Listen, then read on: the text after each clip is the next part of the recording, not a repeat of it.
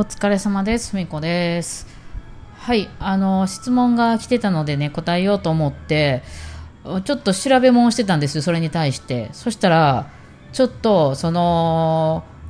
壮大なるブラックホールとかに至るまでの話に広がってきたんで、ちょっと今日面白いかもしれない。私が勝手に。この辺ね、詳しい人、いろいろ教えて、だから本とかもし、私ちょっとアマゾンで調べてみたんやけど、そういう、そういうことについて専門家が説明してる本を見つけられなかったので、あの、心拍数とリズム、テンポの話ですね。えーちょっと、その、その、そんな話をして、そんな質問してへんねん。えっ、と、リンゴさんからの質問です、今日は。えー質問です。発表会など緊張するとだんだんとテンポが速くなってしまいます。心拍数が上がるので仕方ないとは思うのですが、本番でも一定のテンポで弾くコツがなどありましたら教えていただけるとありがたいですと。ちなみに結構直前までは本番よりもゆっくりのテンポで練習していますと。はい、なるほど。えーまあこれはね、緊張してしまうとこう早く、まあ緊張するとテンポが速くなるっていうのはどういうことなんやろね。まあ、その、いつもやったらこあの弓をこれぐらいのペースで早くあの動かしてたみたいなやつが、まあ、ちょっと余裕がなくなってこうどんどんどんどん早く動かしていってしまうとか例えば拍を1234ぐらいで数えてたのになんかこうもう焦ってきちゃって12341234 みたいになっちゃって速くなってくるっていう現象なのかな。はい、でこのね一定のテンポで弾くコツっていうのはこれはね緊張しないにはどうしたらいいですか？にちあの近い問題ではあるので、これはね、無理やと思っといた方がいいかもですよ。もちろんね、ちゃんと数えましょうとか、あのーまあ、そうね、一番手っ取り早い方法とコツという意味では、あのーまあ、リンゴさんってあれでしたっけ？あの、その、ピアノの人はね、一人で出ていくんで、もうどうしようもないんですけど、まあ、ピアノ以外の楽器の場合、歌であれ、バイオリンであれ、あの、なんかそういう管楽器であれ、必ずもう一人はいますよね、舞台上に。ピアノの先生とか、ギターの人とか。で、まあ、アンサンブルとかオーケストラやったらもっと他にもいっぱい人いるから、とにかく自分の、その、テンポは、あの、全く当てにならんので、あの、自分は別にテンポで弾いてると思ってても緊張してどんどん速くなってきちゃってるってことがあるので、あの、周りに合わせるってことですね。なんか遅くない？って思っても、周りに、あの、ピアノの先生やったらピアノの先生に、ピアノの人に合わせる。もうなんか、え、変やんと思っても、合わせ、多分そっちが正しいから合わせるっていう。まあ、これはやり方としてはもう、あの、一番正しいというか、わかりやすいかなとは思います。ただ、緊張して早くなってる場合は、それも聞けてないっていうね、そそんな余裕はないっていうこともあるかもしれないので、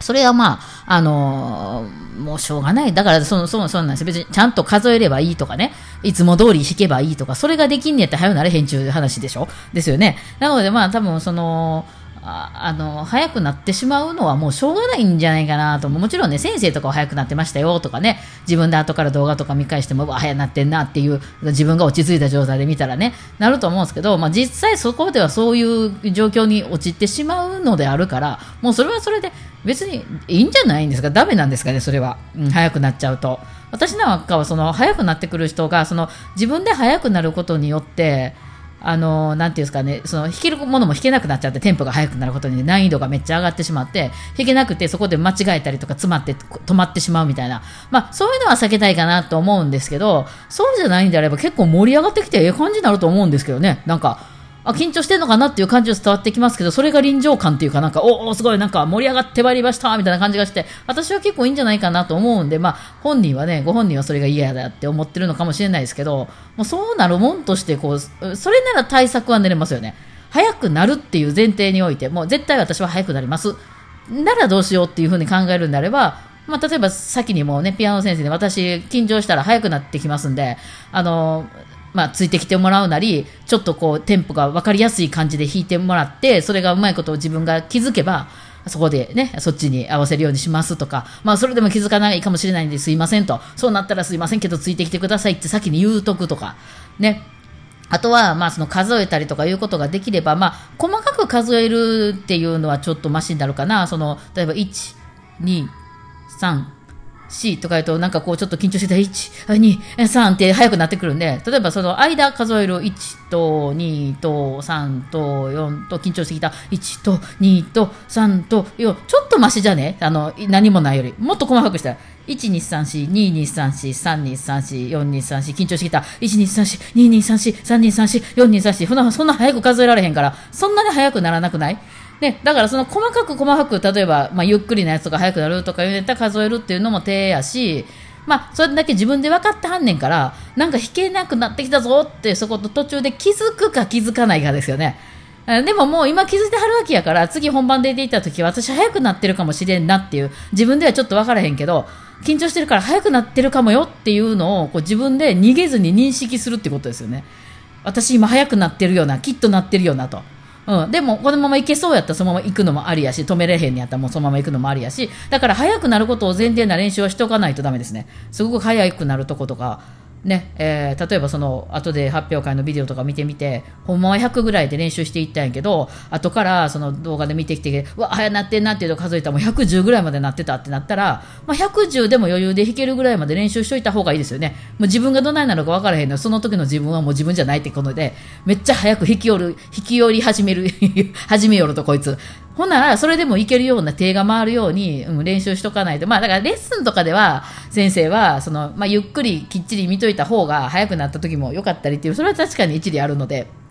ね、あんまり早い練習ばっかりやっててもすっ飛ばす練習になっちゃうので、ゆっくりと丁寧にやるっていうのは、それはありなんですけど、まあ、その早い練習もしておくと先生から言われたとは別にね、えー、やっておく。早くなっても、まあ、自分がこけないようにしておく。まあ、その、えっ、ー、と、アンサンブルとかオーケストラの場合やったら、それはただの迷惑なんだ、早くなるのは。まあ、なるべくその早くなるかもしれないから、あの気がついたら人のを聞こう。自分のじゃなくて人のを聞こうって。まあでも緊張してるからずっとは聞けないと思うけど、ちょっとふっとこう、給付なんか来た時に、周りの人と合ってる？私合ってるっていうのをずっと思うっていうふうにしてるしかないですよね。はい。ね、別に、だからそれがなんとか別にバイオリンとピアノだけとかやったら、そんなにね、あのなんか、なんかその、もう迷惑がかかんない感じであれば、それはそれで私聞いてて、おお、盛り上がってきたね、いいね、と思ったりするんですよね。でね、私このね、心拍数、ごめんなさい、ここからちょっと私の話になるんですけど、リンゴさんが心拍数が早く上がるので、まあ仕方がないと思うのですがって、そうなん？と思って心拍数。心拍数そんな関係あるかなと。いや、それやとするならさ、あの心拍数上がってる状態を自分の家で作り出せますよね。めっちゃなんか、も上げみたいなして、めっちゃ走って、心拍数って合ってる？それ。もうドキドキドキドキ、ははみたいな状態で、えー、なんか、まあいつも例えばなんか、バッハ弾くとかで、じゃあバッハ弾きますとか言って弾いたやつをまあ動画かなんか撮ってみて、どんな感じで弾いてるかっていう自分の感覚としてね。うん。なんかそれも練習も可能なんじゃないかなとは思ったりするんですが、まあよくちょっと今、こっから話が全然、まあまあだから、まあ結局あんまりコツっていうのはないので、まあ周りに合わせれたら合わせる、周りに先に言っとく、とにかく自分が早くなるっていうことを認識して、そういうもんです、私はっていうことで、まあ対策を取っていくぐらいしかないかなと思いますね。ならないようにするにはどうやって、あれって、なんか好きな人の前では顔が赤くなっちゃうんですけど、なら赤くならないようにするにはどうしたらいいですかって、それ無理じゃねっていう、根本的にその人が嫌いになったら多分赤くならないんじゃねみたいな話なんで、まあ、緊張しなくなったら早くならないと思うんですけど、今現在緊張してるわけなんで、まあ、それはしょうがないですよね。えー、まあだからまあ緊張の練習みたいなね、誰かこう人の前で友達呼んできて演奏、ちょっとしたね、ちょっと演奏するとか、例えば、その、今まであんまり行ったことないカラオケの部屋で弾いてみるとか、ちょっとこう、負荷かけてやってみたりするのは、やると、まあ、緊張が慣れてくるんで、だんだん、その、いろんないつもと違う状況で弾いても、ドキドキしないっていう風になってきたら、まあ、なんかこんなこと前にもあったよねってなったら、慣れ、慣れでね、人間。なんでも。ね。で、なってくることは今後あるかもしれないしね。なんかの表紙で全然早くなる、ならなくなるかもしれないし、わかんないですけどね。はい、まあ、あの、そういうのがと思います。でですね、ちょっとこの心拍数の話を私今ネットで調べて、そうか、そんなに心拍数で、あのー、テンポ変わるかなと思って、まあ確かに寝起きで同じ、いつも同じ曲聴いてても寝起きで聴いた時と、なんか今すっごい調子ええねんなっていう時に聴いた時とでは、なんかその、なんか遅さが違うような感じがするっていうのは、それはありますよね。私はそれはその日の体調とかにもよるのかなと思ってたんですよ。この曲めっちゃ好きって思っててんても、そのすごい体調悪い時とか風邪ひいてる時とかに聞いたら、え、なんか別に良くないなみたいなことがあったりするこれってひょっとして私あの心拍数結構早めなんですよ。これ別にまあ問題あるほどではないんですけど、あの私あのみんなが遅い遅いって言ってますよね。あの早く弾くのも。なんかあのもっと早く弾けばいいのに。そして私があのバラードとかいうのはほんまおもろくないんですよ。遅すぎるんですよ、私の中ではね。えー、あとですね、私がよく言ってますよね、1年ってそんなに早く過ぎ去りますかと。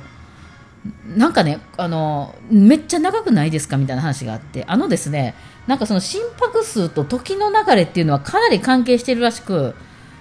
例えばその人間と、ね、ハムスターを比べたときにハムスターってまあ2年とかねもう早かった1年とか、まあ、結構生きてもね23年で死んじゃうじゃないですかそれって人間から見たら短いし、まあ、犬猫でもそうですよねやっぱ人間みたいな長く生きないからなんか寿命がもうちょっと長かったらいいのにねみたいな思うんですけどどうやら分かんないけど彼らの中では同じぐらいのなんかその心拍数が速いんですね彼らは。なのでうちらより濃いらしいんですよその感覚が。なので、うちらと同じような時間の感覚でちゃんと生きてらっしゃるようなんですよね。うちらはなんかすぐ死んじゃうみたいな風に思ってますけど、向こうはそうでもねえっていう、そのそういう時間の感なんか論文とか結構出てるんですよね、それ。なので、その時間の過ぎ去り方がうちらの方が早く過ぎ去ってってて、彼らはもっともっと遅く回ってるから、なんかその相対的な同じような感じに一生がなってるんじゃないかみたいな話がまああったりするんですけどそれ人でもその心拍数の速さによって心拍数速い人はまあ寿命が短いって言うんですけどその寿命が短いんやけどそのその分その濃いっていうなんかそのねいうのがあるみたいでってなってくるとですよ。その私がみんなが遅い遅いって言ってるのは心拍数が速いからっていう話になっててでそのみんながあのあのこうなんか1234って言った間にひょっとしたら私は倍ぐらいの情報量を取ってるかもしれないってことなんですよね、そこで。いや、これ話がちょっと面白くなってまいりましたよって話で。なんか相対性なんとかかなみたいな話になってません？これなんか。ちょっとこう、もうよくわからなかったんで、なんか本かなんかで調べようと思ってるんですけど、話が壮大になってまいりましたね。ねだとしたら、皆さんの感覚と私の感覚がちょっとずれてくるっていうことになるんで、そりゃ早いよなーってなりますよね。すいませんね、私の心拍数のせいやったとしたら。あの、皆さん、とんでもねえ速さで私は弾いてるのかもしれない。でも私の中ではおっせえおっせえと思って弾いてるんですよ。ね、これ、これは何なんでしょうね。いや、ちょっとリンゴさん面白いネタをいただきました。ありがとうございます。これちょっとまた機会があったらね、調べてみようと思いますんで。はい。てなわけで今日はちょっともう時間が来てしまったので、今日この辺で。はい。ではではお疲れ様でした。